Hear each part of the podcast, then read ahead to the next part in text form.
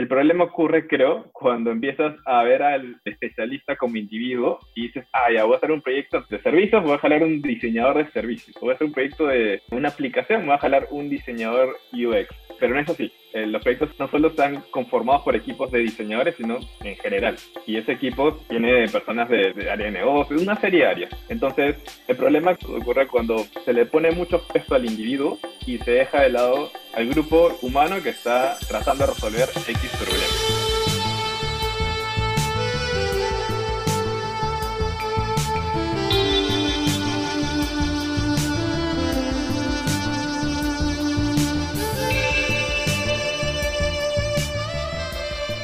Hola y bienvenidos al podcast más picante del diseño.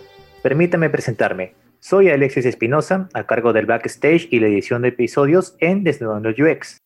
Pero, en esta noche especial, yo los voy a acompañar y no me encuentro solo, ya que Fío, nuestra host, a quien todos ustedes ya conocen, me invitó y me ha cedido el micrófono para equiparar las cosas porque hoy haremos un trío. ya se van a enterar. Y bien, querida Fío, ¿cómo estás? Feliz, contenta. De verdad que tenemos unos invitados de lujo. Estamos muy felices de tenerlos. Ya verán qué mito vamos a desnudar el día de hoy. Así que continuando con el espacio, me gustaría presentar a nuestros tres super invitados. Así que hoy desnudaremos estos tres mitos. Service Design lo ve todo. UX solo habla con el usuario y el UI solo pinta pantallas. Para resolver estas incógnitas, justamente nos acompañarán tres nudistas que ya comenté. Entre ellos está Renzo Vallejo, que es Service Design Lead en Scotiabank. Está Alejandra Rossi, que es UX Charter Lead en RIMAX Seguros y Reaseguros, mentora, UX Research y fundadora de Lloyd. Y también nos acompaña David Vilca, que es UI y Community Advocate en FIDMA for Perú. Nos alegra, chicos, tenerlos en el espacio. Bienvenidos a Desnudando en UX.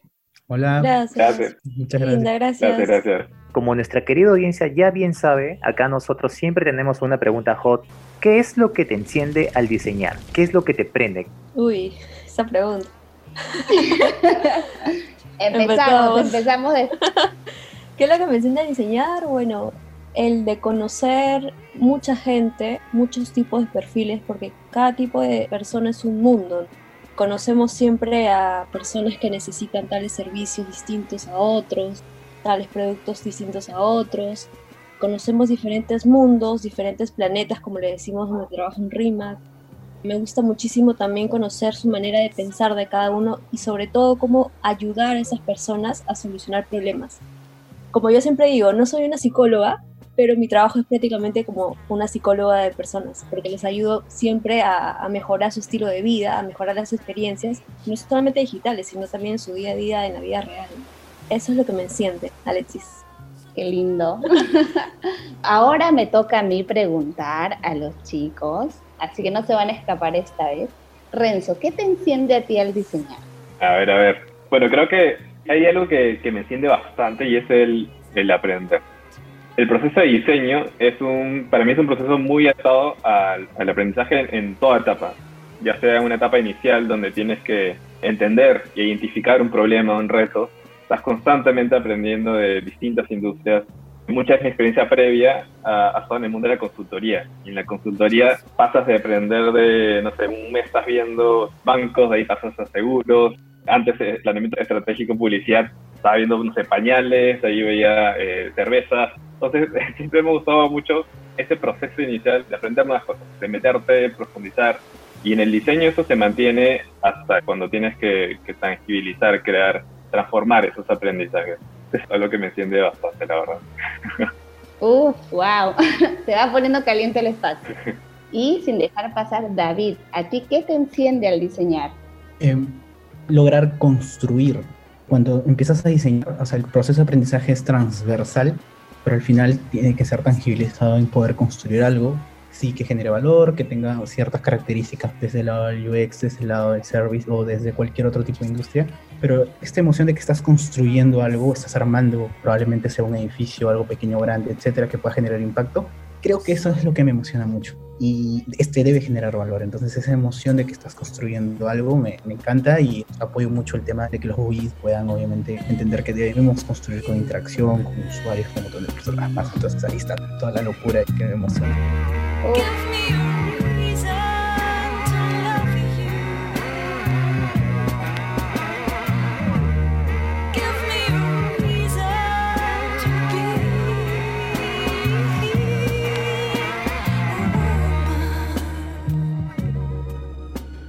Chicos, la verdad que hay muchas pasiones aquí, así que realmente veo que cada uno tiene una expertise que lo enciende de manera particular.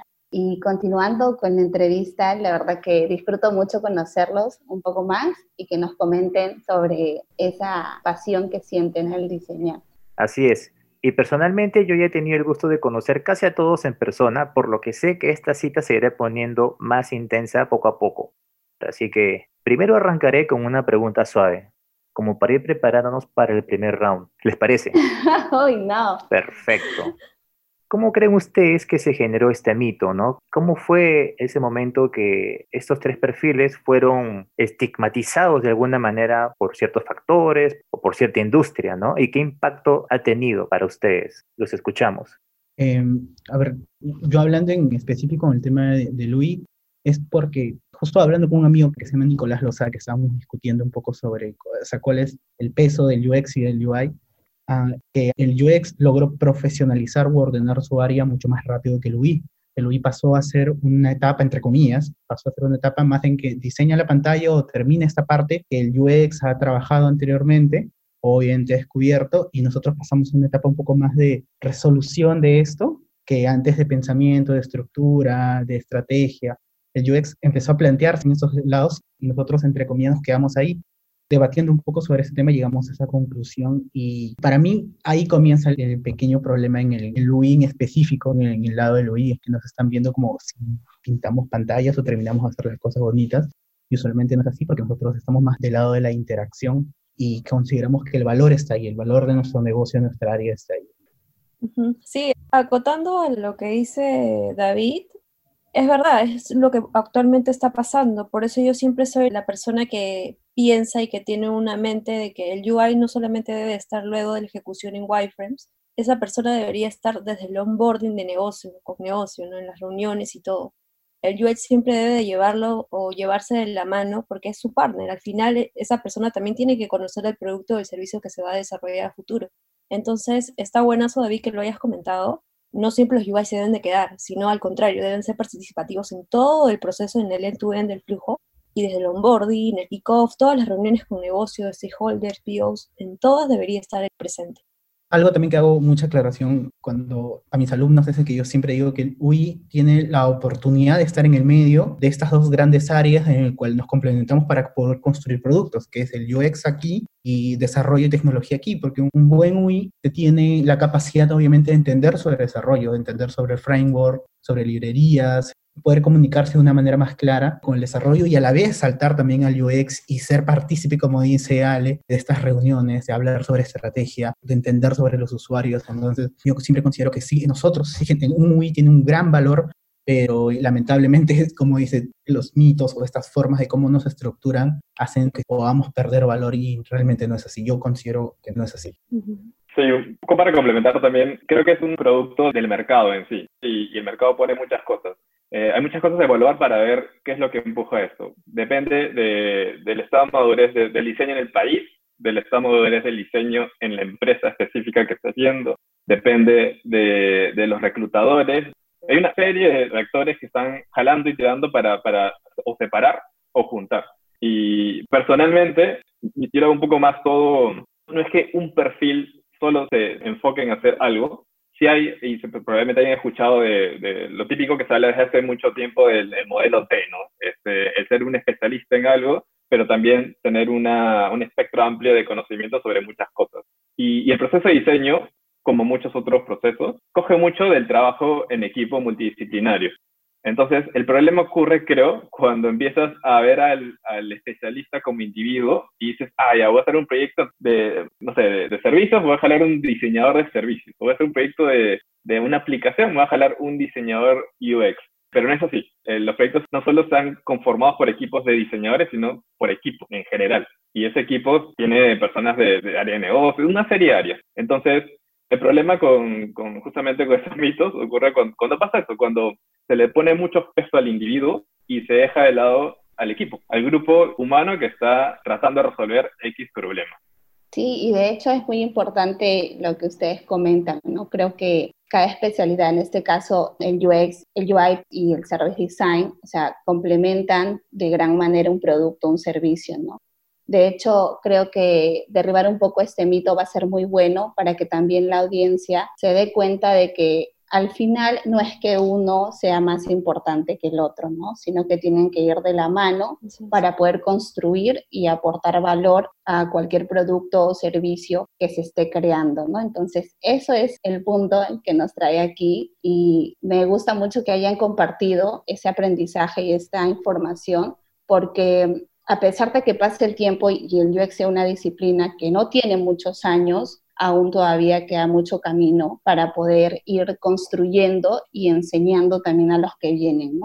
Y un poquito también para poder entrar ya en materia, como decimos aquí, si una empresa contratara un service design, un UX estaría de sobra, o si una empresa solo contratara a un UX, el UI también estaría de sobra. Creo que esta pregunta la lanzo para que ustedes también puedan complementar y decirme qué valor, o sea, no tanto quién es más importante, sino que ustedes nos digan realmente cómo se van complementando.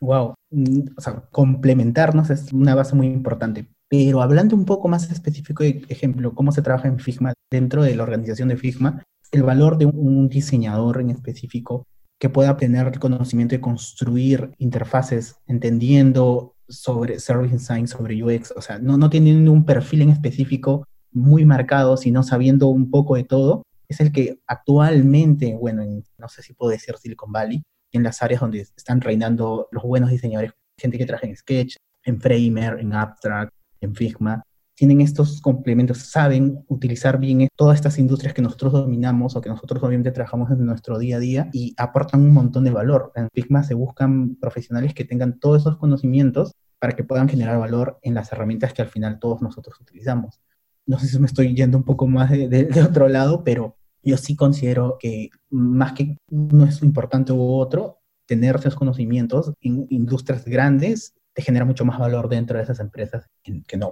Entonces, eso es un poco de lo que aprendí ahí con la gente Figma.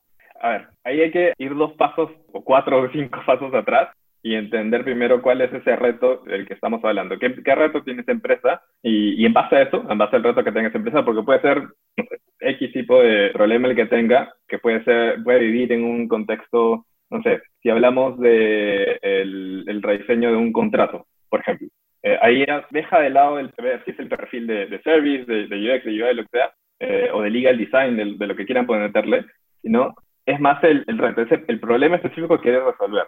Y justamente creo que las disciplinas y los enfoques son lentes, son lentes que, que, que uno se pone, se los pone, se los va quitando, y a medida que el diseñador tenga mayor expertise o más experiencia, eh, va ganando más lentes. Y eso es lo que le permite a uno eh, abordar cualquier reto y cuando ya esté más definido, ok, ahí ver, ya, qué profesional me va a dar más valor. Porque tal vez una etapa inicial es indiferente. Necesitas a alguien que sí tenga un mindset de, de diseño, de capacidades de diseño para explorar eso, para definir este reto. Y más adelante, a medida que vamos ya yendo al, terreno de solución, ahí sí vamos jalando especialistas para tangibilizar ese, esa solución. Entonces, creo que lo clave ahí es, ok, ¿qué reto tenemos? Y en base a eso, ¿qué personas que deberíamos integrar al equipo? ¿A quiénes debemos jalar para sumarse y, y resolver esto que tenemos aquí? Exacto, los especialistas, ¿no? Pero ahora que estábamos hablando de todos estos temas, se me vino a la mente esas empresas que buscan a los unicornios, ¿no? ¿Han escuchado ese término? Sí. Buscan research, buscan US, desarrollador front, back, y yo digo, pero todo eso no es un diseñador. Desarrolladores pueden ser ingenieros, qué sé yo, ¿no? Pero el otro día sí me vino, por ejemplo, una oferta laboral de una empresa no muy conocida que justo querían profesores y querían un profesor que tenga todo eso. Y yo digo, ¿pero por qué? ¿Por qué no se enfocan solamente en una especialidad, como dice Renzo, ¿Por qué quieren todo un mundo lleno de planetas de distintos perfiles en una sola persona? O sea, es imposible que una sola persona puede conocer, ¿sí? Aunque sea lo básico, pero que sea un especialista en eso y que pueda como que desarrollarse en ese mundo y, no sé, dar esa o brindar esa información que tiene en la cabeza a otros alumnos, es de verdad que muy raro para mí. Eh, no me gusta ese tema de los unicornios porque siento que no respetan las diferentes especialidades que existen en el mundo del diseño, ¿no? Siento que es una falta de respeto y también el tema del monto, ¿no? Del salario, cuánto te van a pagar. Quieren un unicornio y quieren menos de, voy a decir un monto así irreal, ya, 1500 soles. Sí, exacto. O sea, es de verdad que a mí me incomoda un poquito eso, pero creo que nosotros, los diseñadores especialistas, estamos en este mundo para mentorearlos, ayudarlos, ¿no? sabes que de recursos humanos está súper mal, o sea, esto no está bien. Aunque yo recibo tu oferta laboral, la puedo leer, me incomoda un poco, pero te puedo escribir por LinkedIn, mira lo que estás haciendo, esto no está nada bien yo te lo digo que soy un especialista en tal perfil, ¿no? Ese era mi punto de vista. Ya lo dije, hice catarsis sobre ese punto, quería hacerlo desde hace tiempo, pero ya. Está bien, este espacio es para que tú puedas explayarte. De hecho, es, es, muy bueno lo que compartes. Ya, ya habrá oportunidad de explayarnos un poco más del tema sobre los reclutadores, que creo que también es, es un tema muy bueno que tocaremos más adelante en el podcast. Ya por ahí que los invitamos. Tienen bastante razón en lo que mencionan. Es obviamente normal para cualquier diseñador que empiece en este mundo a aprender de todo un poco, te va abriendo la mente y, de hecho en toda tu vida lo vas a hacer, pero el problema es cuando pues las empresas aprovechan y te piden que sepas todo por algo muy bajo. Y lamentablemente uno con el tiempo recién se da cuenta que está haciendo mal. Sin embargo, como tú mencionabas, Sale, gracias por hacer el catarsis. Es nuestra misión mentorear, es nuestra misión ayudar y detener que esto se siga expandiendo más como un virus. y bueno, chicos, chicas, llegó el momento. ¿Es verdad que el Service Design lo ve todo? ¿Que el UX solo habla con el usuario y que el UI solo pinta pantallas? Por favor, denle con todo. Obviamente que no. no, así a secas, porque no hay sustento en esas afirmaciones. Pero en el lado, en, en, el UI en específico, porque no quiero tocar los otros puntos porque no soy un especialista tanto en ello, pero en el UI tengo tanto tiempo viendo todo esto y conversando desde reclutadores hasta este product manager, owner o hasta amigos de UI, se llega a esta conclusión errónea porque muchas veces las personas que pasan del UI son personas que están un día tranquilos en su agencia trabajando como diseñadores gráficos y de la nada les dijeron, mañana me haces una web, mañana me haces una app, o mañana me haces tal cosa, y de la nada te convertiste en UI y crees, porque obviamente por la expertise, background, un montón de cosas que tienes atrás, que solo estás diseñando bonito y ese es tu fin y tu trabajo. Entonces, ahí hay un bloque profesional, un bloque en qué realmente debes enfocarte, en qué debes construir, qué debes aprender. Muchas veces yo soy muy enfocado al minimalismo y no necesito, no me siento bien necesariamente viendo una pantalla bonita, sino una pantalla que funcione. Y sacarle este chip a los amigos diseñadores gráficos que pasan a ser UIs es muy complejo, muy difícil. Y como esto ya está en esta industria, la mayoría de personas entonces dicen, ya bueno, entonces el UI hace las pantallas y no hace más. Pero mi trabajo es construir sistemas de diseño. Mi trabajo es entender cuál es el mejor framework de desarrollo para poder yo complementar la documentación al lado del desarrollo. Mi trabajo es interacción con las personas, post diseñar, o sea, cuando este proyecto ya está en producción, mi trabajo es mirar cómo funciona la interacción, si está generando valor, no está generando valor, medirlo. Este es el trabajo de UI, no es diseñar pantallas, es la parte más transversal lo que tenemos que hacer, sí, pero hay cosas mucho más potentes y más poderosas que generan mayor valor. Y si hablamos de temas monetarios, eso genera hasta un valor, obviamente, de dinero mucho más alto que estar diseñando pantalla. Exacto, exacto. Con respecto a la pregunta y relacionado también a lo que dice David, yo no creo que un UX solamente, por mi lado, siendo especialista en UX, no solamente voy a ver siempre wireframes, pantallas, prototipos. Yo también me puedo meter por el lado de service. No soy especialista, eso sí, hay que ser sinceros, pero no porque no seas especialista, no está nada tallado en piedra, es que no te puedes meter a ver otras cosas. O sea, siempre es bueno ver otros mundos, otros perfiles, conocer un poquito de cada uno para poder aprender y quién sabe que te puedas volver especialista en un futuro de esas cositas que te están llamando la atención, ¿no? Yo de hecho empecé como UI, yo soy diseñadora gráfica de profesión, empecé como UI y siempre me metía eh, más allá del UI a pensar con negocio, a pensar qué realmente es lo que desea mi, mi usuario, ¿no? Entonces, en base a eso me pasé a UX y ahora estoy haciendo research, o sea, me estoy yendo por cada lado porque me está llamando mucho la atención pero nunca me he quedado, o sea, no siempre hay que quedarnos en lo que solamente estamos, por ejemplo, tres años estudiando, ¿no? Siempre hay que salir de nuestra zona de confort y aprender más. Por eso yo recuerdo que me metí también un curso con Renzo de Service Design porque yo quería conocer ese mundo. Siempre me ha llamado mucho la atención la investigación de research el research bastante ligado con el service. De hecho, no soy un especialista en service, he llevado algunos proyectos, sí, pero siempre me he podido defender con todos esos conocimientos que tengo.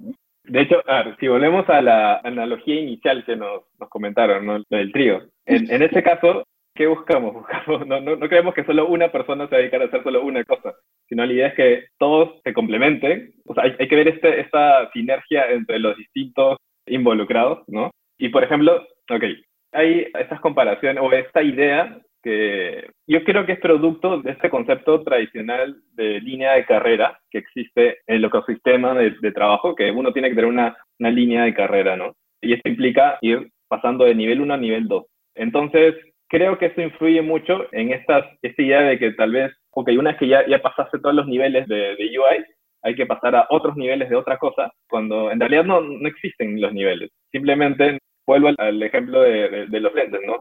Cada persona va recolectando un toolkit distinto, unas experiencias distintas, lentes distintas para ver las cosas. Y ahí ocurre la magia, el complemento. El service está un poco más pegado hacia, por ejemplo, tener una visión eh, holista de las cosas, sistémica, en donde tienes que ver el, bosque y no solo el árbol.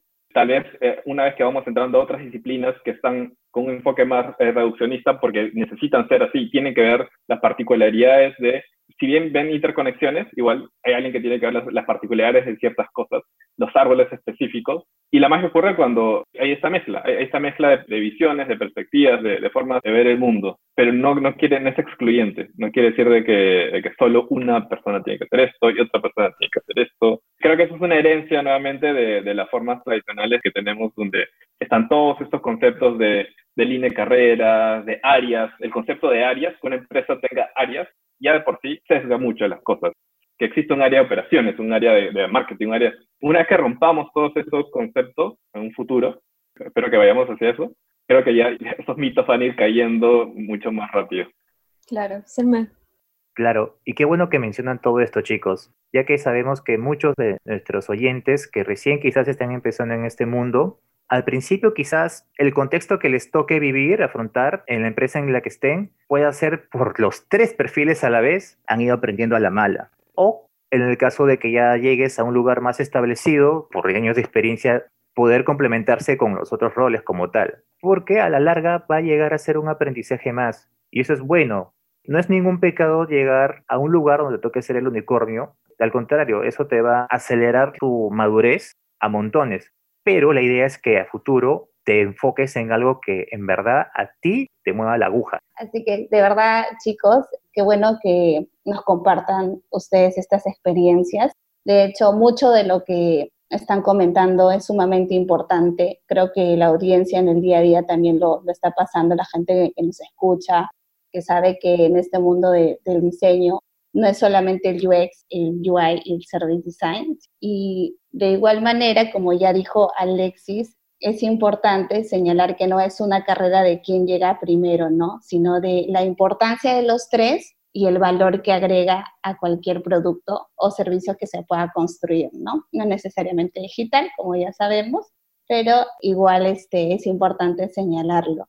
Y según su experiencia de cada uno de ustedes y los contextos que han ido teniendo a lo largo de su carrera, ¿cómo ven esto que se ha ido complementando? ¿no? Si bien al inicio quizás uno comienza de repente, particularmente yo cuando empecé un poco fue así de manera generalista, luego dije, bueno, por acá creo que es mi camino. Entonces, según su experiencia, ¿cómo ha sido trabajar con estos tres roles? ¿no? ¿Cómo ha ido complementándose? ¿Cómo lo están viendo ahora ustedes?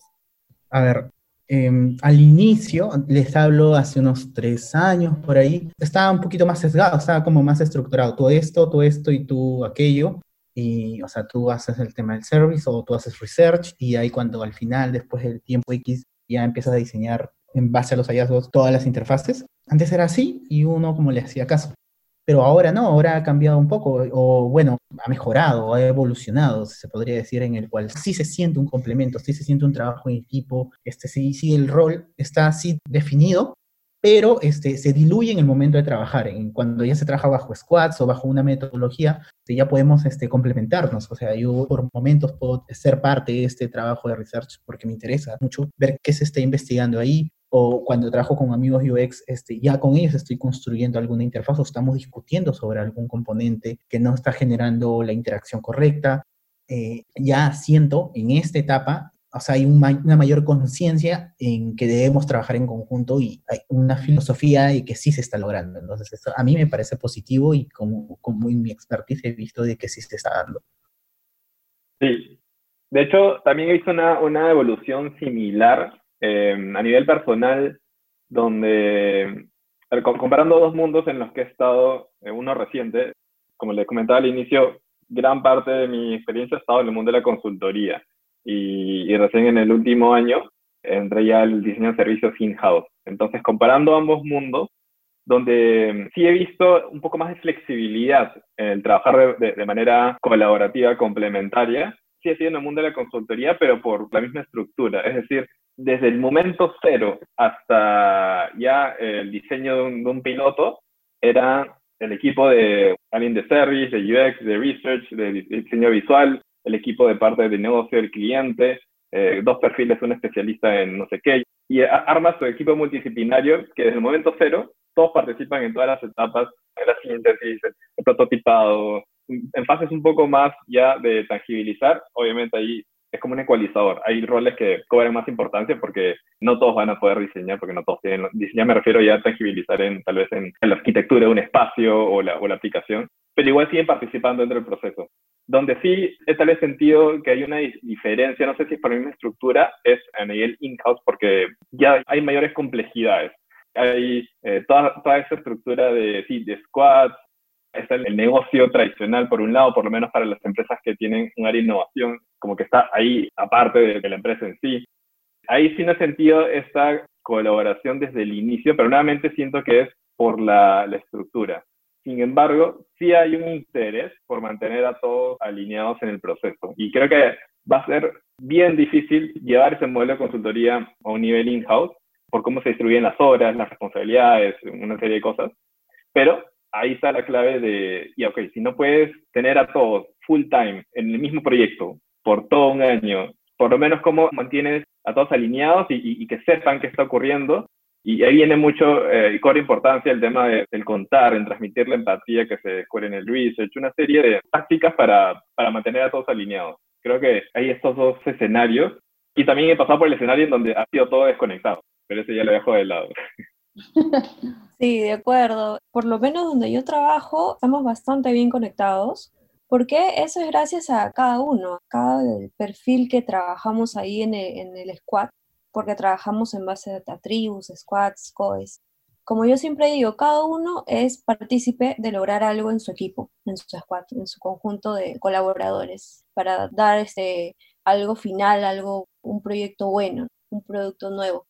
No porque tú seas UI vas a ver solamente el tema visual, no porque yo sea US voy a ver solamente el tema de ejecución, no. Al contrario, eso creo que viene de cada uno. Si tú quieres UI, saber de research, yo no te digo que seas especialista, pero métete, pregúntame, que yo soy de US, sé un poco de research, lo vemos juntos, me acompañas a un test de usabilidad quizás, a una entrevista con usuario, y tú mismo eres. Aquí no significa de porque eres de tal perfil no vas a participar conmigo, al contrario, siempre tenemos que estar en conjunto, somos como partners, somos como hermanos, como yo les digo, ¿no?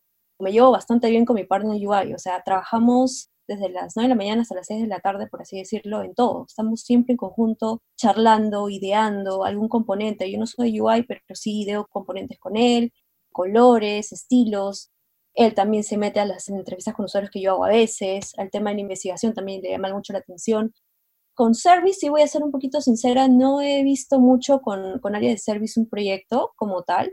Quizás ha, sido un frilo, pero sí estoy más ligada a lo que es un partner UI, Y también a los partners US Writer. No lo hemos mencionado, pero con ellos también vemos el tema de contenidos, que es súper importante para lanzar un buen producto o servicio. Así que con eso, por ahora, a mí me va súper bien y creo que a los chicos también. Cuestión nuestra de educar a nivel de país, cómo está percibido el diseño en general y que todos estos roles que van siempre centrados al usuario puedan evolucionar. Y hablando de soluciones, ¿De qué manera o cómo podríamos hacer que este mito se derrumbe de una vez por todas? A ver, creo que lo primero es, más que hablar de, disciplinas, de especialidades, hay que hablar de, diseño primero, porque si bien nosotros que estamos en el círculo pensamos de que, ay, pero ya se ha hablado mucho de diseño, eh, la verdad no, como, como país y las empresas en general, la madurez con respecto al diseño es todavía inicial. Hablo de diseño estratégico. Y lo que estamos diciendo creo que es, dar el salto a hablar de las especialidades sin haber, haber hablado del diseño como parte estratégica de una empresa. Entonces hay que retroceder y, y, más bien entre nosotros creo que es fácil, eh, digo entre nosotros quienes estamos ya metidos en este mundo, creo que va a ser, es, fácil identificar, romper esos mitos, pero el problema está, o el reto está en cómo generamos que estos mitos no salgan, o logramos que estos mitos no salgan más allá de, estas conversaciones. Y imagín qué pasa cuando se habla de diseño desde áreas o espacios de, de o negocios o lo que sea, que, no estén tan familiarizados con esto. Entonces el, reto es ir a, la base, empezar a hablar del valor del diseño primero. Eh, y una vez que se entiende eso, creo que ya va a ser mucho más fácil entenderle el valor de las especialidades, porque ya, ya sabes qué es esa base. Al final todos tratamos de resolver problemas y generar algo tangible a partir de, de ese entendimiento de ese problema. Y ese primer paso es crítico. Sí, perdamos el miedo, ¿no? Perdamos el miedo, salgamos de nuestra zona de confort y como dice Renzo, al final todos vamos a solucionar el problema de alguien.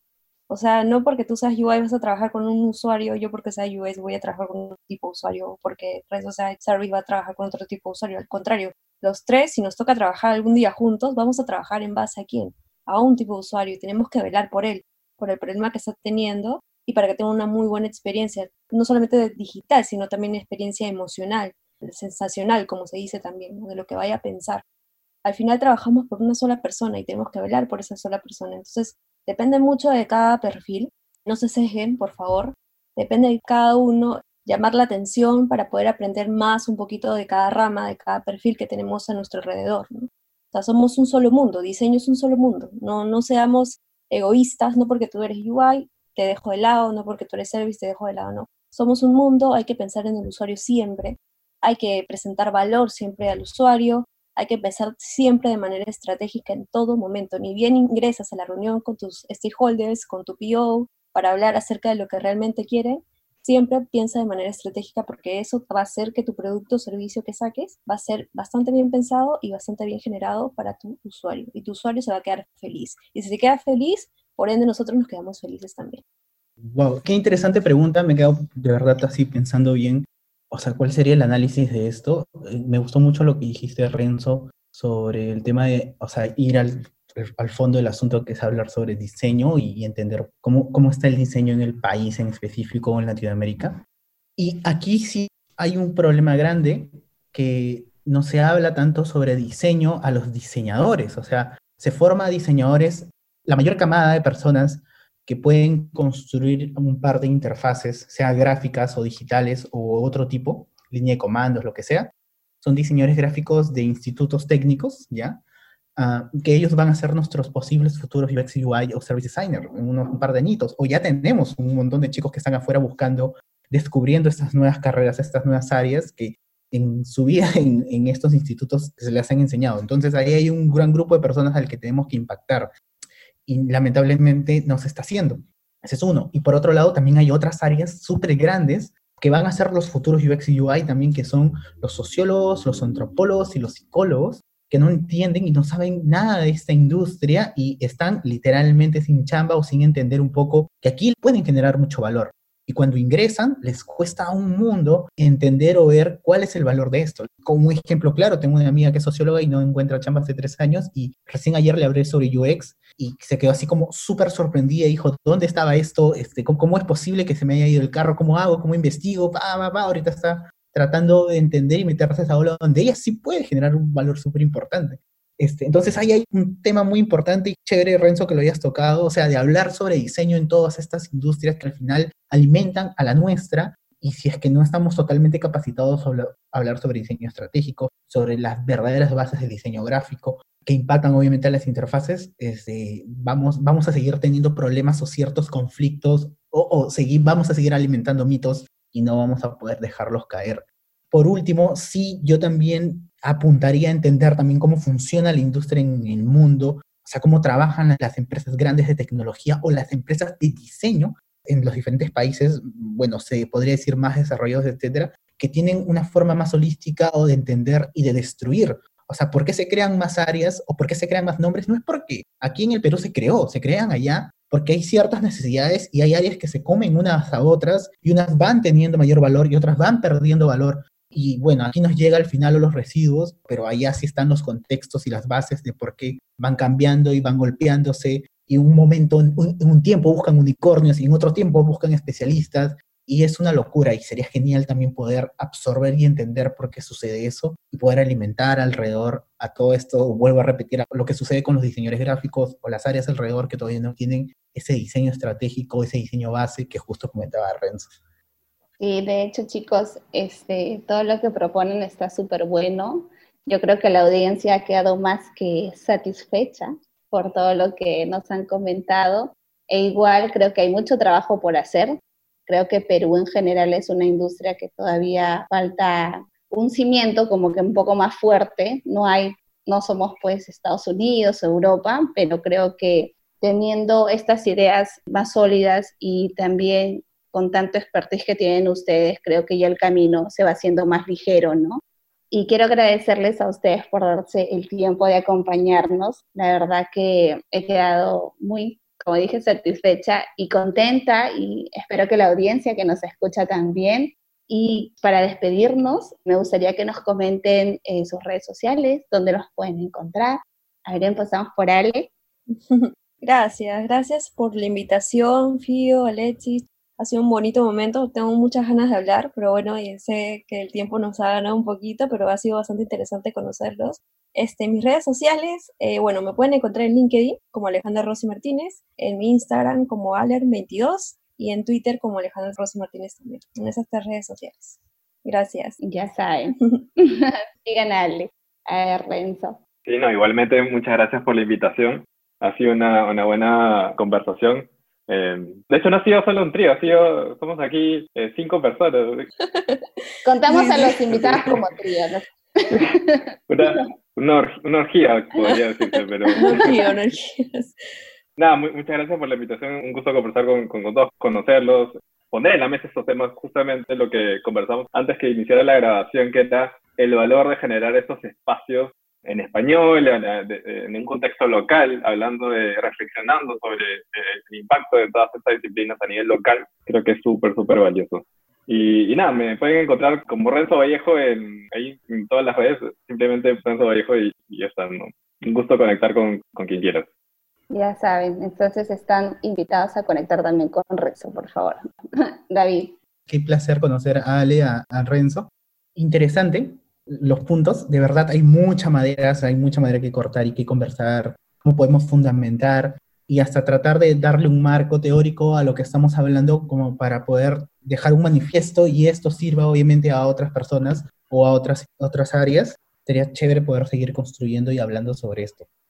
A mí me encantaría, más que me sigan, que sigan a la comunidad de Figma. Figma es genial, es amor. Yo dirijo la comunidad, la primera comunidad oficial en Latinoamérica, así que están invitados a todos los meetups virtuales que tenemos. Así que sigan a Friends of Figma, o sea, FOF de, Friends of Figma, que es como ya la versión oficial de todas las comunidades. Así que estamos en Instagram, en Facebook, en Twitter. Y bueno, solo invitarlos a que sean parte y cuentan conmigo para todo. Así que, chévere. Filma Lovers, Filma Lovers. por, por, acá también nos gusta Sketch, no se pongan celosos. maravilloso, maravilloso, maravilloso. Hay amor abierto hacia todos. Muchas gracias, chicos. Ha sido un honor tener a cada uno de ustedes, escucharlos, haber sido partícipe de esta orgía, como tú mencionas, Renzo. Y nada, este, yo sé que también a la audiencia, tanto como nosotros, les ha encantado aprender para romper este mito, ¿no? Y así como otros que también existen en la industria y que, bueno, al menos humildemente desde este espacio, tratamos de resolver y ayudar y dar un poco de conocimiento a la gente. Y bueno, recuerden que pueden encontrarnos en LinkedIn como Desnudando el UX y en Instagram como arroba desnudando el UX. Busca un lugar donde estemos solamente tú y nosotras, porque nos vamos a desnudar, perdón, vamos a desnudar otro mito. Gracias, Gracias. Gracias. Cuídense.